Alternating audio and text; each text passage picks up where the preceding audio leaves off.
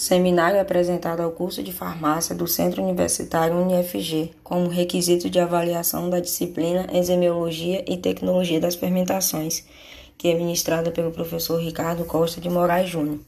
Temos como tema desse seminário isoformas do citocromo P450 e outros fatores que alteram a biotransformação de fármacos.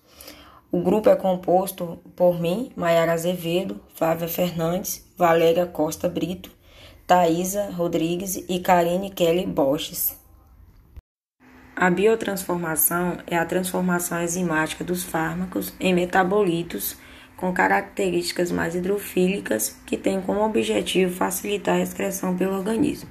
Seria basicamente o seguinte: a biotransformação é utilizada para fármacos é uma convenção enzimática de uma entidade química em outra, ou seja, os fármacos são geralmente transformados em metabolitos de polaridade crescente, até que possam ser excretados pelos rins.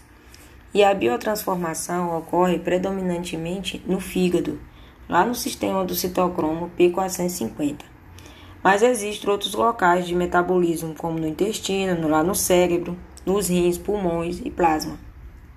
O metabolismo de fármaco pode ser dividido em duas fases muito importantes, que é a, a, a fase 1, né, que é composta pela oxidação, redução e hidrólise, e a fase 2, que é formada pela conjugação. Os produtos de degradação, que é a formação dos metabolitos, por sua vez, podem ser inativos ou ativos. É, vale ressaltar que na fase 1 ocorre sempre uma modificação estrutural do fármaco.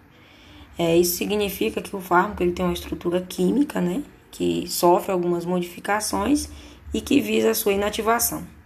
Na fase 2, ocorrem reações de conjugação do fármaco com substâncias endógenas. E, e, a, e a reação dessa conjugação ela facilita a excreção do fármaco.